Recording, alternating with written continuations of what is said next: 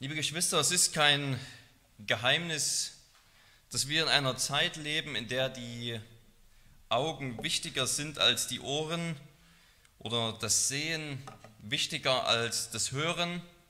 Im Grunde war das schon immer so, aber zumindest heutzutage spüren wir den Druck vielleicht noch mehr als zu anderen Zeiten. Schon im Neuen Testament wollten die Leute lieber etwas sehen als etwas hören. Sie wollten lieber Wunder sehen als die wunderbare Nachricht hören. Das war zu Jesu Zeiten so. Er hatte mit solchen Leuten zu kämpfen. Das war zur Zeit der Apostel so. Und es ist heute nicht anders. Und wir spüren diesen Druck überall um uns herum, weil wir umgeben sind von Bildschirmen. Wir sind umgeben von Bildschirmen Tag ein, Tag aus. Zu Hause von Computer und Laptop und Fernsehen den ganzen Tag über von unserem Handy und iPad und was wir nicht alles haben. Und die Gemeinde ist auf keinen Fall vor der Gefahr sicher, vor der Gefahr geschützt, diesem Druck nachzugeben und auch die Verkündigung und das Hören zu verachten auf Kosten von mehr visuellen Dingen. Die Gefahr besteht und in christlichen Gemeinden hat man dem auch schon zum Teil längst nachgegeben, dass eben dann die Verkündigung des Wortes ausgetauscht wird. Ausgetauscht mit Film, ausgetauscht mit Theater oder ja, der Fantasie des Menschen sind keine Grenzen gesetzt, um irgendwie die schlichte Verkündigung des Wortes loszuwerden oder zu ersetzen. Die Bibel an sich, gelesen und gepredigt, ist irgendwie einfach zu wenig. Und in unserem Abschnitt heute will Paulus uns ermutigen, in allen Umständen, unter allen Umständen fest am Wort zu halten. Vielleicht, vielleicht denken wir, im Grunde genommen brauche ich gar keine richtige Ermutigung, weil ich habe überhaupt keinen, ich verspüre überhaupt keinen Druck, das Evangelium oder die Verkündigung irgendwie aufzugeben oder gering zu schätzen. Es läuft eigentlich alles ganz gut und ich glaube, es ist auch ein Fakt, dass wir tatsächlich in unserer Zeit natürlich nahezu keinen Gegenwind bekommen für unser Christsein.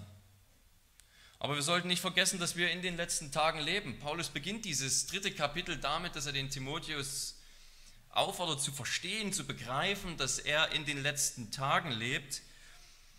Und da heißt es, du sollst wissen, dass in den letzten Tagen schlimme Zeiten eintreten werden.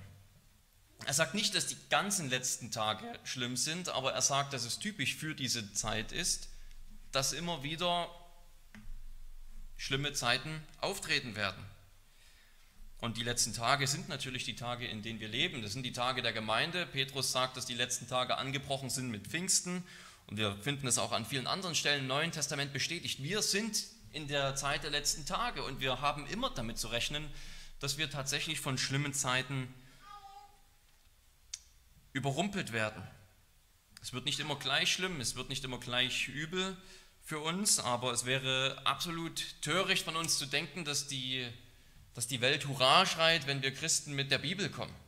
Und ich denke, wir merken es jetzt schon immer mehr, dass der Druck sich auf Christen erhöht, wenn sie allein für moralische Dinge eintreten, wenn sie allein gegen Abtreibung sind und solche, solche Dinge.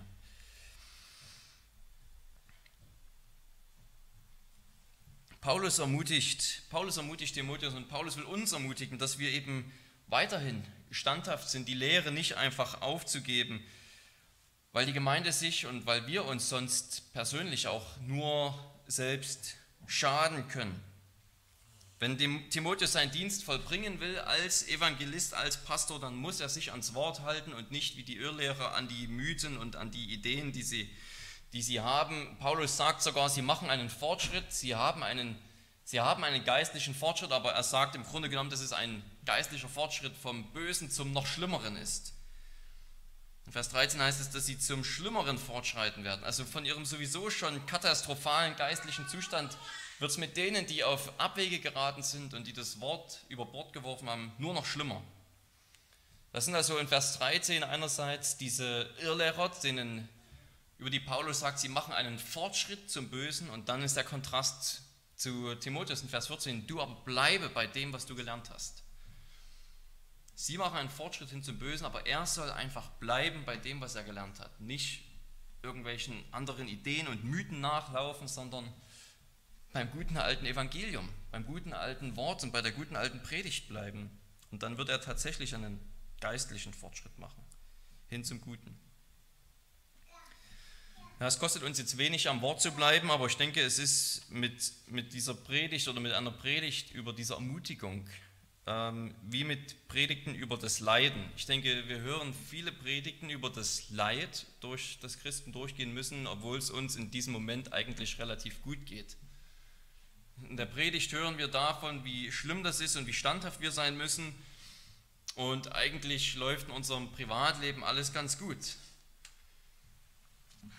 Aber wenn wir diese Predigten nicht hören würden, obwohl es uns vielleicht eigentlich sogar ganz gut geht, dann würden wir natürlich in dem Moment, wenn dann das Leid auftaucht, völlig überwältigt werden. Sie dienen dazu, uns vorzubereiten, selbst wenn uns es in dem Moment eigentlich ganz gut geht. Und ich denke, so ist es auch mit dieser Predigt über das Wort. Wir brauchen sie immer wieder und sie müssen uns immer wieder ermutigen, immer wieder vorbereiten, darauf am Wort festzuhalten, weil irgendwann kommt die Situation, wo wir uns wirklich entscheiden müssen, ob wir dem Wort folgen oder ob wir klein beigeben, ob wir uns dafür vielleicht schämen, ob wir vielleicht geneigt sind, das Wort aufzugeben für etwas, was irgendwie attraktiver ist und ähnliches. Aber wenn wir jetzt diese Ermutigung von Paulus mit ganzer Kraft in unser Herz aufnehmen und festhalten, dann werden wir dann vorbereitet sein. Angesichts der vielen falschen Lehrer und, und Scharlatane, die, die in der Welt, in Ephesus damals schon unterwegs sind, bei Timotheus, aber auch heute, gibt uns Paulus mehrere Gründe, einen, äh, um am Wort festzuhalten. Sein erster Grund ist, sagt er, dass du weißt, von wem du es gelernt hast. Natürlich meint er da zum einen seine, die, die Mutter des Timotheus und seine Großmutter, die ihn beide im Glauben erzogen haben, die mehrfach erwähnt werden und gottesfürchtige Leute waren und ich denke, er weist vor allem natürlich auf sich selbst als Apostel hin. Das ist der erste Punkt, der Dienst des Apostels. Die erste Ermutigung für Timotheus, weiter an diesem, am Wort festzuhalten, ist, dass, dass Paulus selbst so ein, ein gutes Vorbild war. Vielleicht hast du dich gefragt, als ich das gelesen habe, ob Paulus hier nicht etwas dick aufträgt. Die, die, die Liste aller seiner vorbildlichen Eigenschaften scheint gar kein Ende zu nehmen. Und wir fragen uns vielleicht, ob Paulus nicht etwas hochmütig ist, wenn er das so sagt. Er zählt auf seine Lehre, die Lebensführung, den Vorsatz oder die Entschlossenheit könnte man auch sagen, den Glauben, seine Langmut, seine Liebe, sein standhaftes Ausharren, seine Verfolgung und seine Leiden, durch die er durchgegangen ist. Ist es nicht ein bisschen arrogant von, von Paulus hier zu sagen, äh, schau auf mich, was ist mit den Sünden und mit den Schwächen, die Paulus sicherlich auch hatte? Ja, Paulus war ein, ein Sünder wie wir. Er würde das wahrscheinlich am allerwenigsten leugnen. Aber Paulus kann gleichzeitig sagen, dass er mehr gearbeitet hat als alle anderen im Reich Gottes. Er fügt dann natürlich sofort hinzu, nicht er, sondern die Gnade in ihm. Und, und trotzdem hat er mehr gearbeitet. Das Wollen und das Vollbringen muss natürlich von Gott kommen und Paulus weiß das. Und gleichzeitig sagt er, das Leben, was er geführt hat, war vorbildlich. Er hat gearbeitet und gedient. Und er will ja mit dieser Liste zeigen, wie seine Lehre vertrauenswürdig ist, weil sein Leben vertrauenswürdig ist. Also das Erste, was Paulus aufzählt, ist, sein, ist die Lehre. Du bist mir gefolgt in der Lehre. Und danach zählt er alles auf, um deutlich zu machen, die Lehre, die ich verkündige, erstens passt die zu meinem Leben und zweitens, das Leben passt zu meiner Lehre. Es, ist, es passt zusammen und es macht Sinn, deswegen an dieser Lehre festzuhalten, weil sie etwas Gutes, eine gute Frucht im Leben des Paulus hervorgebracht hat. Ich will hier von den vielen Dingen, die er aufzählt, nur einmal die Verfolgung herausgreifen. Er erwähnt hier drei Städte, Antiochia, Ikonien und Lystra. Man kann diese Geschichte, auf die er sich hier bezieht, äh, alle, also ganz kurz nachlesen in Apostelgeschichte 14. Es ist äh, eine sagenhafte, eine sagenhafte Begebenheit. Zuerst ist Paulus und Barnabas zusammen, sind sie in Antiochia und sie und die führenden Juden der Stadt, die sind natürlich wieder eifersüchtig auf Paulus. Und was machen sie? Sie, sie zetteln einen Aufstand an. Das heißt, dass sie die führenden Männer und Frauen der Stadt gegen Paulus und Barnabas aufbringen und, ähm, und die zwei aus der Stadt vertreiben können. Paulus und Barnabas fliehen, weil sie natürlich nicht getötet werden wollen und sie fliehen gleich in die nächste Stadt. Sie kommen aus Antiochia nach Ikonien, die zweite Stadt, die er aufzählt, und da ist es nicht viel anders.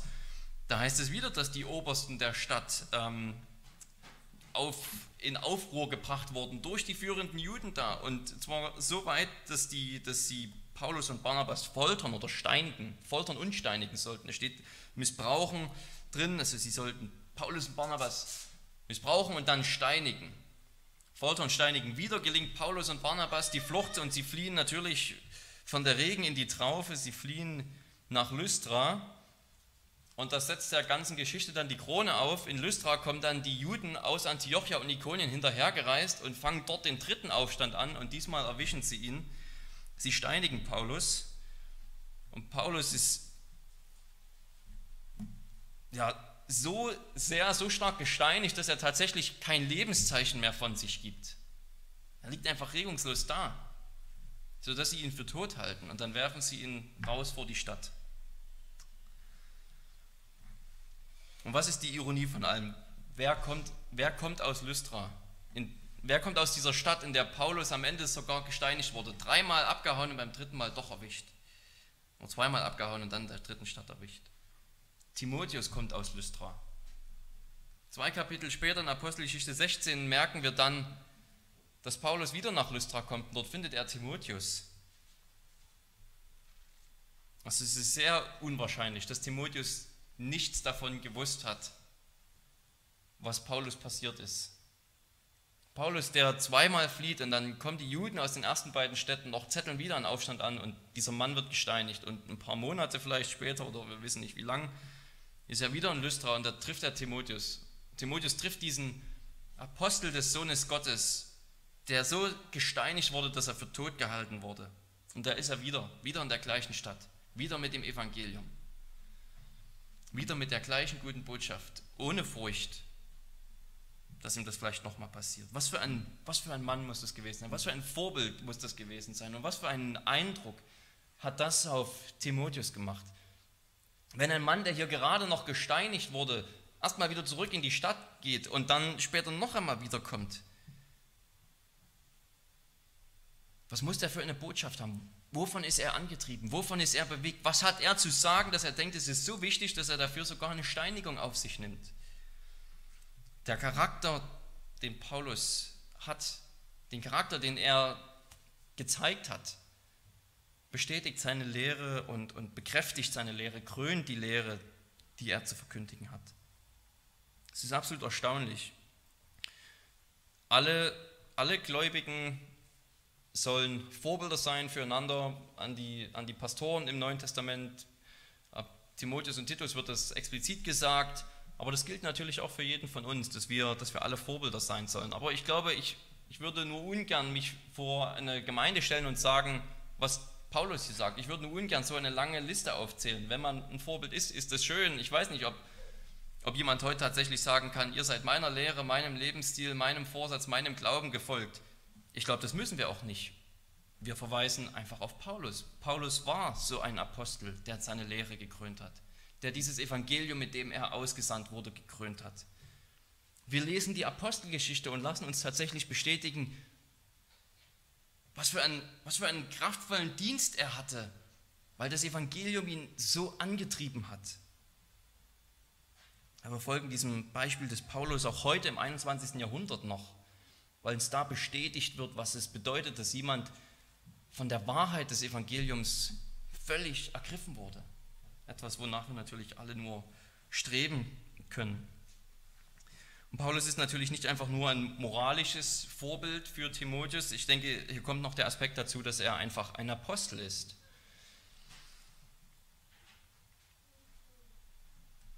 Timotheus folgt Paulus, weil er ein Apostel Christi ist. Ihr müsst bedenken, dass es damals, als Timotheus diesen Brief bekommt und als Paulus ihn schreibt, es noch kein neues Testament in unserem Sinn gab. Also die hatten, kein, die hatten, keine, die hatten keine Bibel wie wir, wo vorne im ersten Teil das AT und dann im zweiten Teil das NT war und dann hat Timotheus quasi im zweiten Timotheusbrief nachgeschlagen und gelesen, was Paulus an ihn geschrieben hat. Das gab es damals noch nicht. Die hatten das Alte Testament zur Verfügung und das Neue Testament wurde ja gerade erst noch geschrieben. Der zweite Timotheusbrief ist natürlich ein relativ später Brief. Vielleicht kursierten schon ein paar Handschriften von anderen Briefen. Aber das Neue Testament, so wie wir es heute zur Verfügung haben, gab es so noch nicht.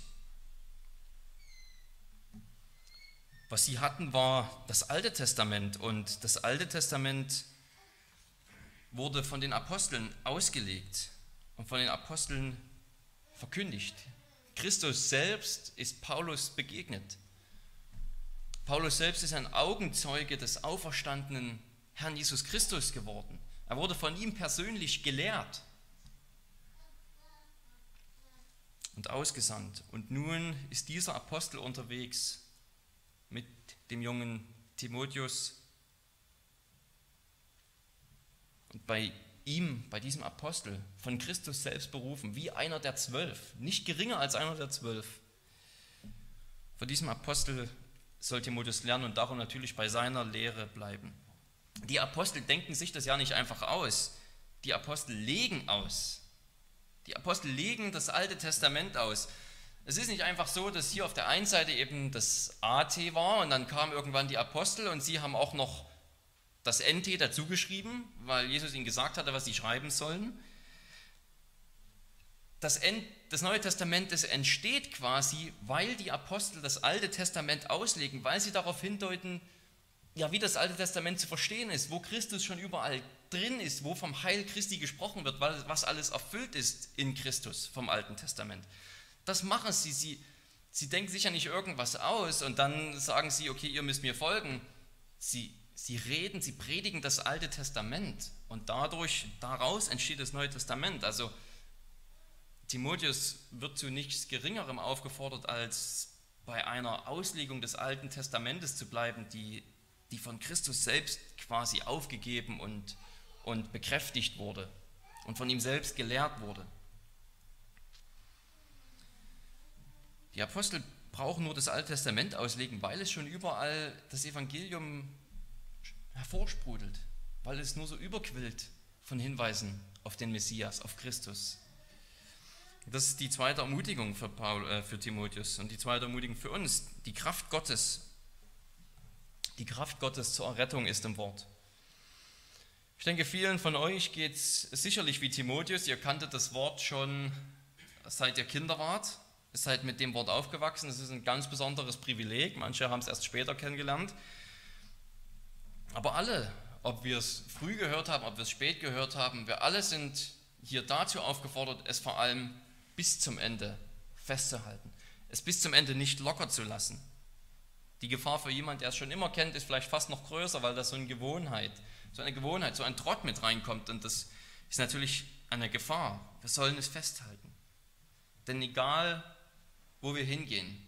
Egal an welche Quelle der Inspiration oder ja, an welche Lehre wir uns halten, ohne das Wort Gottes und die Heilige Schrift sind wir verloren, weil da die Kraft zur Rettung ist. Aber warum ist es eigentlich so? Warum, warum sagen wir, die Bibel ist besser als der Koran? Warum ist diese Bibel, diese Schrift die Kraft Gottes zur Rettung? Warum ist sie so viel besser als die Veden, die man im Hinduismus liest?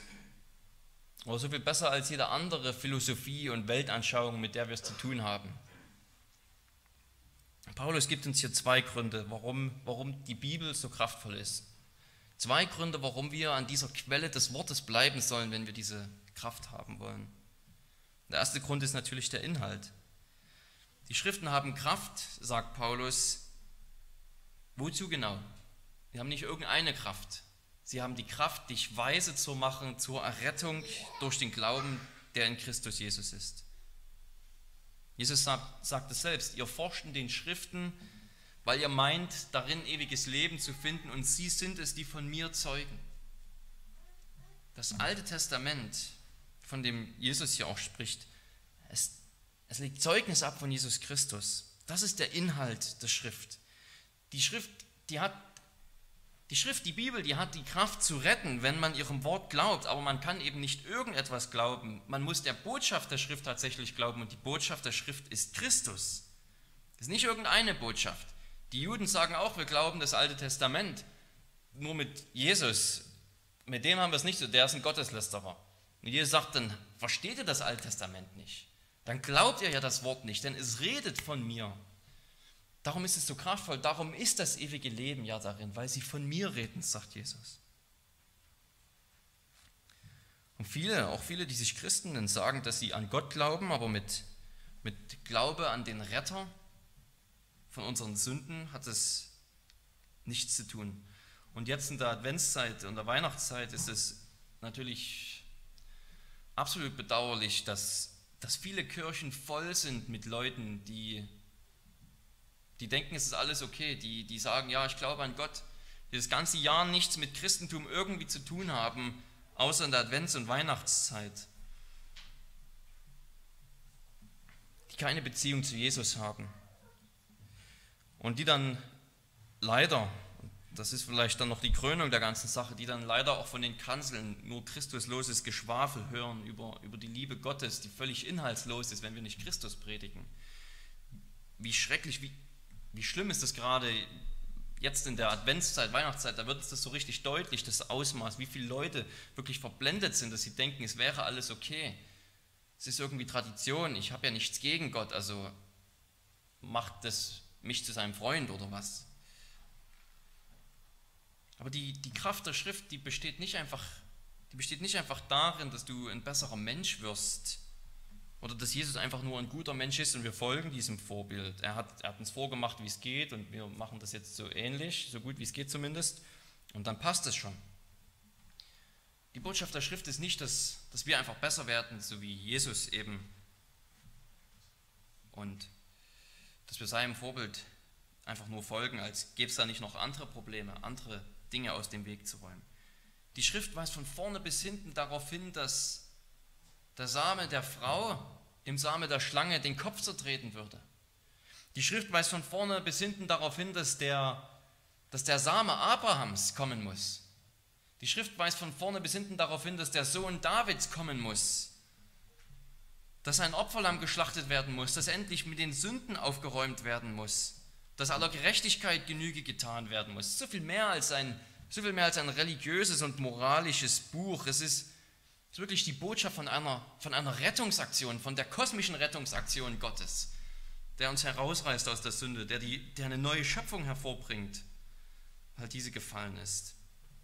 So viel mehr als irgendwelche weihnachtlichen, wir haben uns alle lieb oder sollen uns alle lieb haben, Botschaften, wo Jesus nur ein, ein Vorbild in einer langen Reihe und Kette von vielen anderen Vorbildern ist. Noch hier tun wir wieder gut daran, uns zu erinnern, dass Timotheus nicht das Neue Testament so vorliegen hatte wie wir. Er kannte die Predigt des Neuen Testamentes sozusagen. Er kannte die Botschaft von Christus. Das war die gleiche.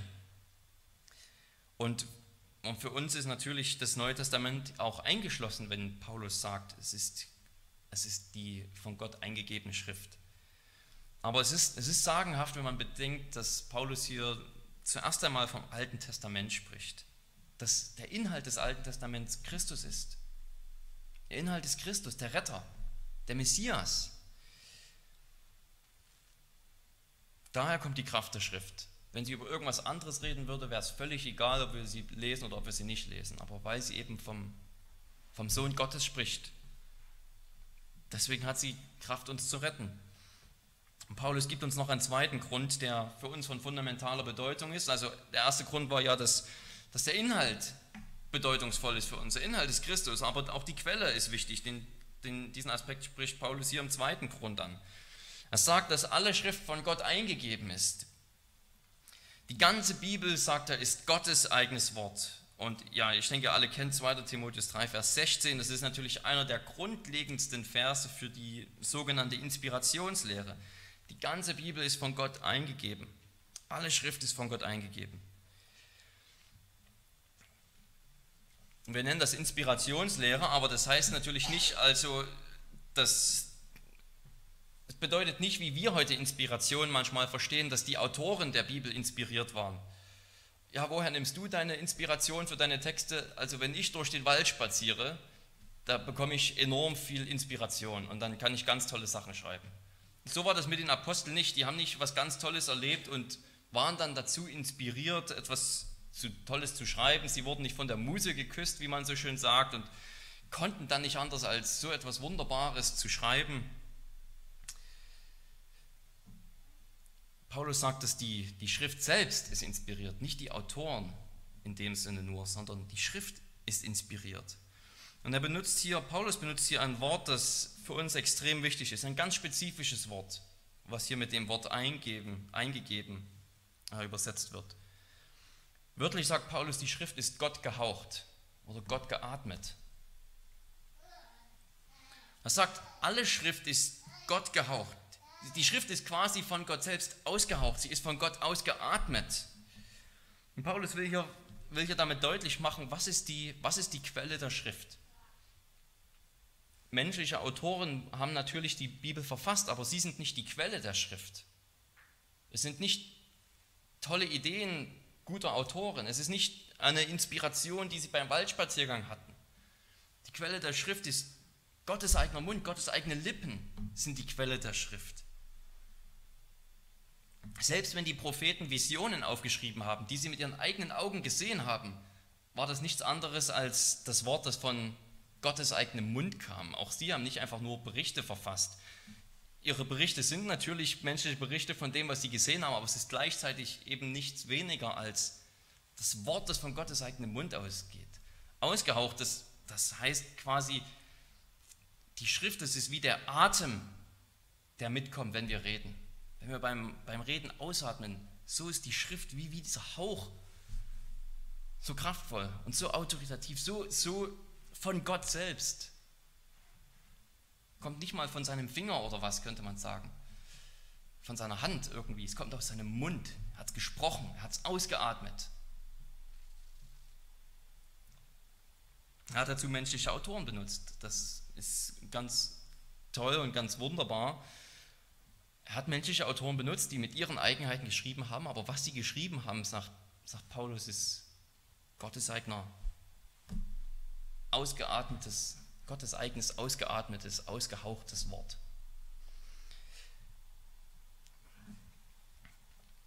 Das ist enorm, wenn man es bedenkt.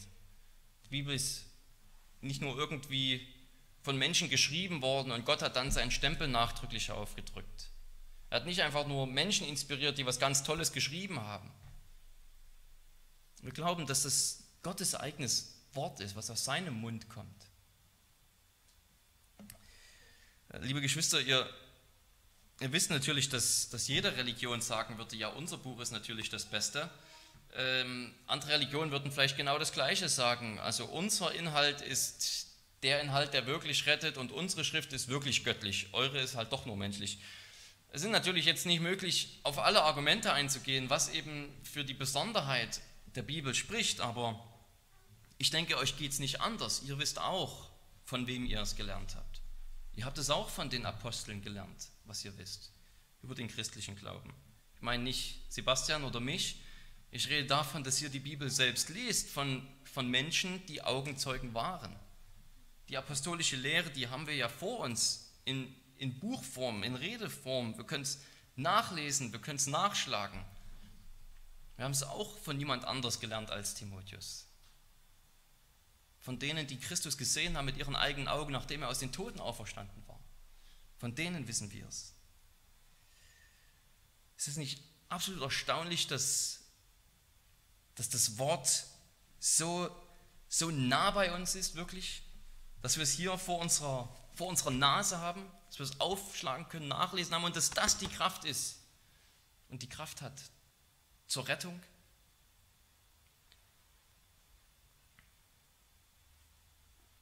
Paulus wird ganz konkret, weil die Schrift, weil die Schrift Gottes eigenes Wort ist über das Heil in Christus. Darum ist sie nützlich. Sie ist nützlich zur Belehrung, zur Überführung, zur Zurechtweisung und zur Erziehung in der Gerechtigkeit, um uns auszurüsten für jedes gute Werk. Für Paulus ist, für Paulus ist absolut klar, was jetzt kommen muss. bei den meisten unserer deutschen Bibelübersetzungen ist ja eine völlig fehlplatzierte Kapitelunterteilung und eine völlig fehlplatzierte Überschrift, die Kapitel 3 und Kapitel 4 trennt. Aber für Paulus, für Paulus ist das ein Gedanke. Er, er käme nicht mal auf die Idee, wenn er senil werden würde, diese zwei zu trennen. Wie kommt die Kraft, die in dieser Bibel ist, zu uns? Wie kommt dieser ganze Nutzen zu uns? Wie haben wir überhaupt was davon, wenn die Bibel so toll ist? Paulus weiß genau, was er als nächstes sagen muss. Er sagt, predige das Wort. Es braucht die Predigt des Wortes, der dritte Punkt. Wenn, wenn die Bibel diese Kraft hat und wir diese Kraft brauchen, dann gibt es nur eins für Paulus hier zu sagen. Timotheus, du musst das Wort predigen. Es ist die Kraft Gottes zum Heil. Es ist nicht nur irgendeine Erfindung, nicht nur irgendein, nicht nur irgendein Gerede, nicht nur ein guter Ratschlag, nicht nur eine schöne emotionale Weihnachtsgeschichte. Es ist Gottes Rettungswort. Predige es. In euren Bibeln könnt ihr nicht viel an dieser Kapitel über, äh, Kapiteleinteilung und Zwischenüberschrift ändern, außer vielleicht rausschneiden. Aber in euren Köpfen könnt ihr das ändern. Da darf es nicht mal den Anflug einer Trennung geben. Ja, das ist das Wort. Und dann Kapitel 4, das ist dann wieder, also Kapitel 3, 16 und 17, das ist noch für uns alle interessant, weil da geht es um, darum, wie toll die Bibel ist. Und Kapitel 4, das ist dann eher für die, die Pastoren interessant, da geht dann ein neuer Abschnitt los. Paulus, äh, Paulus sagt zu Timotheus, predige das Wort. Nein, Paulus sagt zu Timotheus, predige das Wort, weil er gerade gesagt hat, was das Wort alles ist. Dass es Gottes Rettungswort zum Heil ist.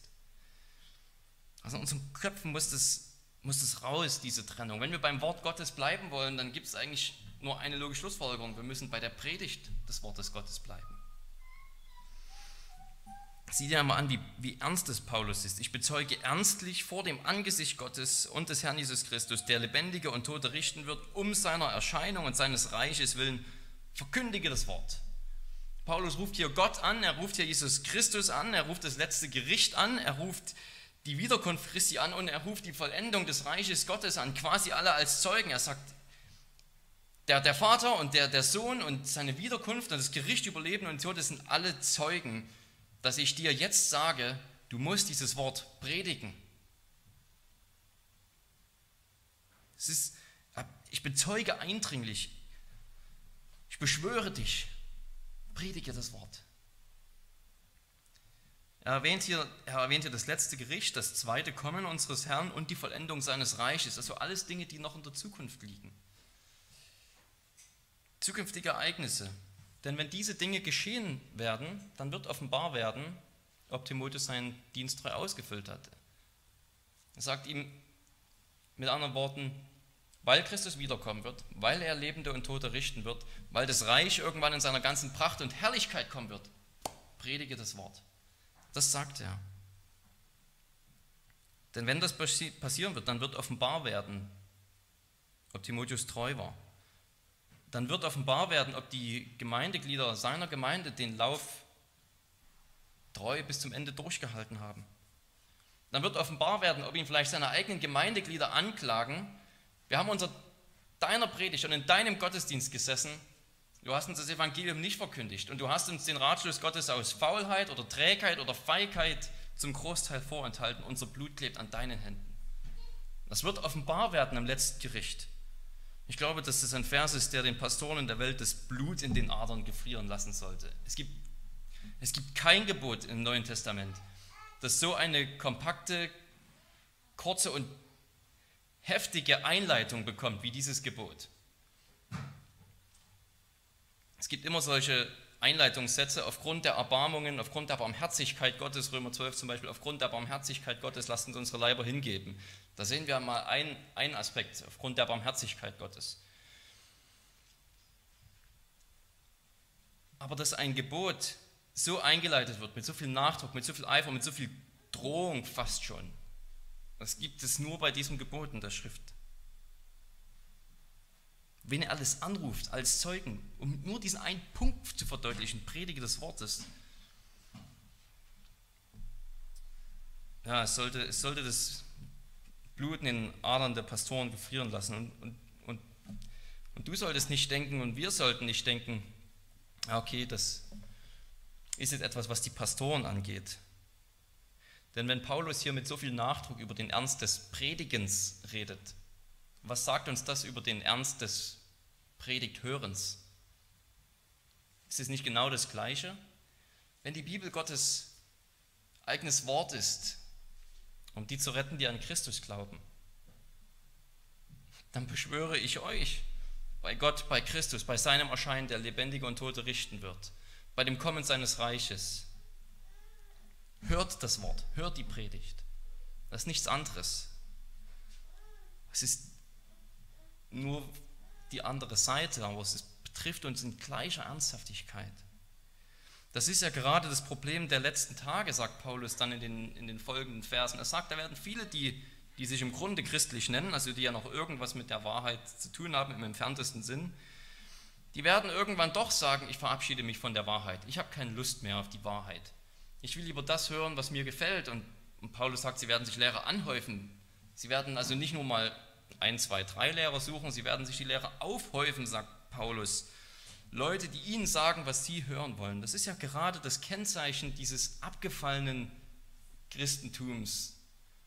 Und das Gericht über so ein abgefallenes Christentum, dass sie die Predigt im Grunde dahingeben, dass sie es vor die Säue werfen.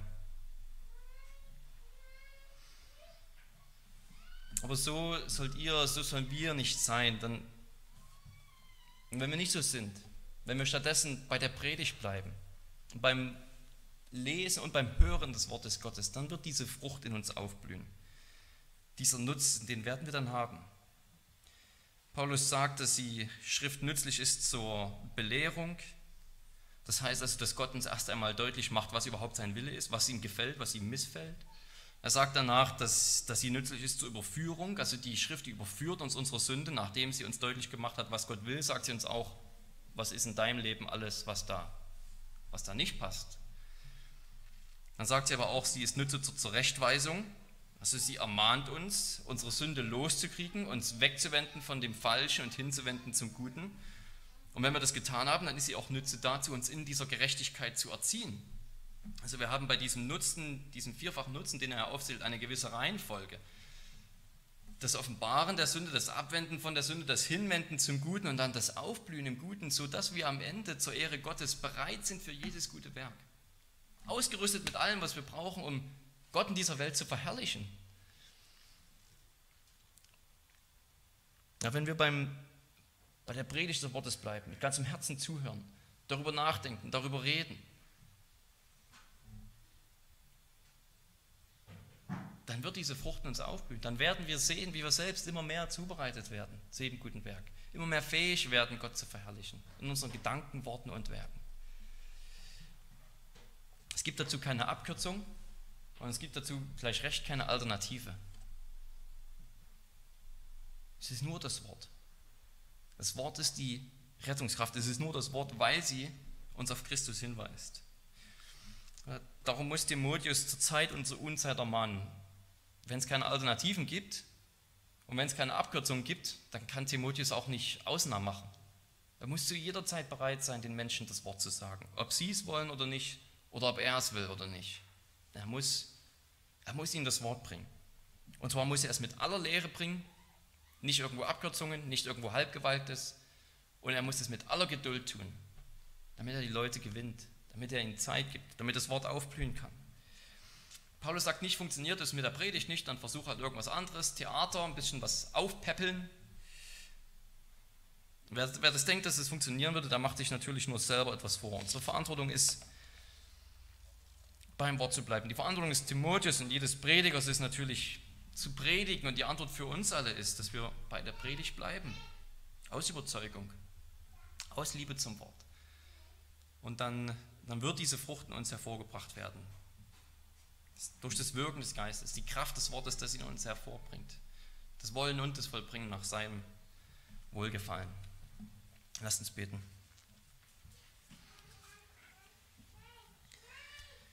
Barmherziger Gott, wir danken dir herzlich, dass du dich uns offenbart hast. Du hast dich nicht nur offenbart in der Natur, in der wir deine Größe und Herrlichkeit schon sehen können, das Werk deiner Hände. Durch unseren verfinsterten Stand würden wir alles nur verdrehen. Du hast uns aber wirklich klar offenbart, was dein Wille ist in der Schrift. Du hast uns Christus vor Augen gestellt. Und dein Wort ist kraftvoll. Es ist das Wort der Macht aus deinem eigenen Mund, Herr. Und Christus ist das Heilswort der Macht aus deinem Mund, was wir hören dürfen. Wir danken dir dafür und bitten dich, hilf uns, dein Wort und die Predigt des Wortes über alles wertzuschätzen und festzuhalten. Und auch mit Langmut und Lehre andere zu unterweisen, anderen mit dem Wort zu dienen, das Wort reichlich unter uns wohnen zu lassen, damit wir hinwachsen zu einem, zu einem Leben, in dem wir ausgerüstet sind für jedes gute Werk. Amen. Lasst uns auf die Predigt antworten mit dem Lied Wohl denen, die da wandeln. Das ist in der Mappe die Nummer 29, die Strophen 1, 3 und 5. 29, 1, 3 und 5.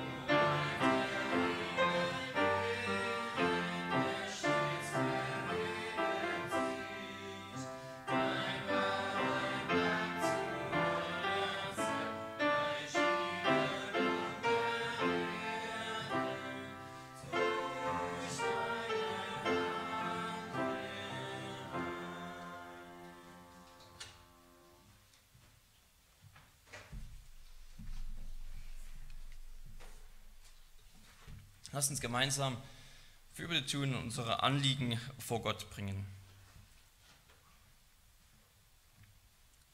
Barmherziger Gott, lieber Vater im Himmel, wir rufen dich an, denn wir brauchen immer deine Hilfe, können nichts ohne dich tun. Wir sind verloren ohne deine Vorsehung, ohne dein Eingreifen, ohne deine Stärkung, ohne deine Hilfe. Und wir nehmen zu dir die Zuflucht in absoluter Gewissheit, dass du uns erhören willst um deines Sohnes Jesus Christus willen. Du bist der Hörer des Gebets. Hören ist stets deine Ehre. Wir haben Gewissheit, dass du auch jetzt wieder alles hörst, schon erhört hast, schon Mittel und Wege eingeleitet hast nach deinem Ratschluss und deiner Weisheit, um uns zu helfen, wie es gut und wohlgefällig ist in deinen Augen. Barmherziger Gott, wir bitten dich vor allem für die Ausbreitung deines Wortes. Wir bitten dich darum, dass die Bibel in immer mehr Sprachen übersetzt werden kann, dass sich Missionare aufmachen, um auch unerreichte Völker und Stämme zu erreichen, ihre Sprache lernen und die Bibel übersetzen. Wir bitten dich, dass Bibeln in Länder geschmuggelt werden können, wo, wo bis jetzt es keine Bibeln gibt oder es verboten ist, Bibeln zu besitzen. Wir bitten dich, Herr, dass auch dort du Gelingen gibst, sodass Menschen Zugang haben zu deinem Wort des Lebens. Wir bitten dich, dass dieser Zugang auch ermöglicht wird, immer mehr durch das Internet, durch die Technik, Herr, dass, dass diese Dinge, die du gegeben hast, genutzt werden können, Herr, um dein Wort zu lesen, gerade dort, wo, wo es vielleicht verboten ist, Bibeln zu besitzen. Wir bitten dich auch dafür, dass in der Mission dein Wort treu verkündigt wird, dass in, gerade in der Mission die, die Menschen nicht pragmatisch werden und, auf, und für ein schnelles Wachstum an Zahlen bereit sind, die Klarheit und die Reinheit deiner Lehre aufzugeben. Herr, wir bitten dich, dass, dass sich dein Wort in Klarheit ausbreitet. Und wenn es sich langsam ausbreitet, Herr, so soll es das tun. Und wenn du es willst, dass es sich schnell ausbreitet, so schenke auch das, gib, dass Gemeinden strukturiert und aufgebaut werden. Und dass dein Wort klar und rein bewahrt wird. Wir bitten dich auch für die Verkündigung des Wortes in unserem Land. Wir danken dir für alle Gemeinden, wo dein Evangelium schon verkündigt wird. Wir danken dir für das Wachstum, das wir sehen können, auch für das erneute Interesse an, an in Theologie, an vielen Gemeinden, Interesse an, an deinem Wirken, an deiner Souveränität, an deiner freien Gnade, Herr. Wir bitten dich, dass du Arbeiter in die Ernte aussendest. Und dass in Deutschland weitere Gemeinden gegründet und ja, gegründet werden, entstehen, wo dein Wort klar verkündigt wird. Wir bitten dich vor allem auch für unsere Angehörigen, die, die jetzt in dieser Weihnachtszeit sich wieder selbst etwas vormachen und betrügen und sich selbst belügen, dass alles okay wäre. Wir bitten dich, dass wir die Gelegenheit haben, mit ihnen auf das Evangelium zu sprechen zu kommen. Wir bitten dich, dass sie wenn sie auch nur aus Tradition und falschen Gründen in die Kirche gehen und dennoch dort das Wort hören, dennoch das Evangelium hören, dass sie überführt werden, Herr. Wir bitten dich für die Pastoren, die, die sich verführen lassen und andere verführen, um deine Gnade, dass du ihnen Buße schenkst, dass du ihnen die Erkenntnis gibst, sie auf das Fundament Jesus Christus nur Holz und Stroh aufbauen, statt Gold und Edelstein, Herr. Nur Dinge verkündigen, die, die nichts bringen, die leer sind, die hohl sind. Wir bitten dich, dass du da immer mehr Pastoren, die sich schuldig machen, Buße schenkst, Umkehr schenkst und die Erkenntnis der, der Wahrheit schenkst.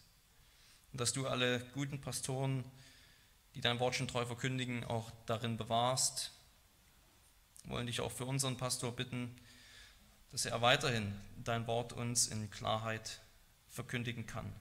Dass unsere Gemeinde, dass wir alle hinwachsen zur vollen Mannesreife im Glauben.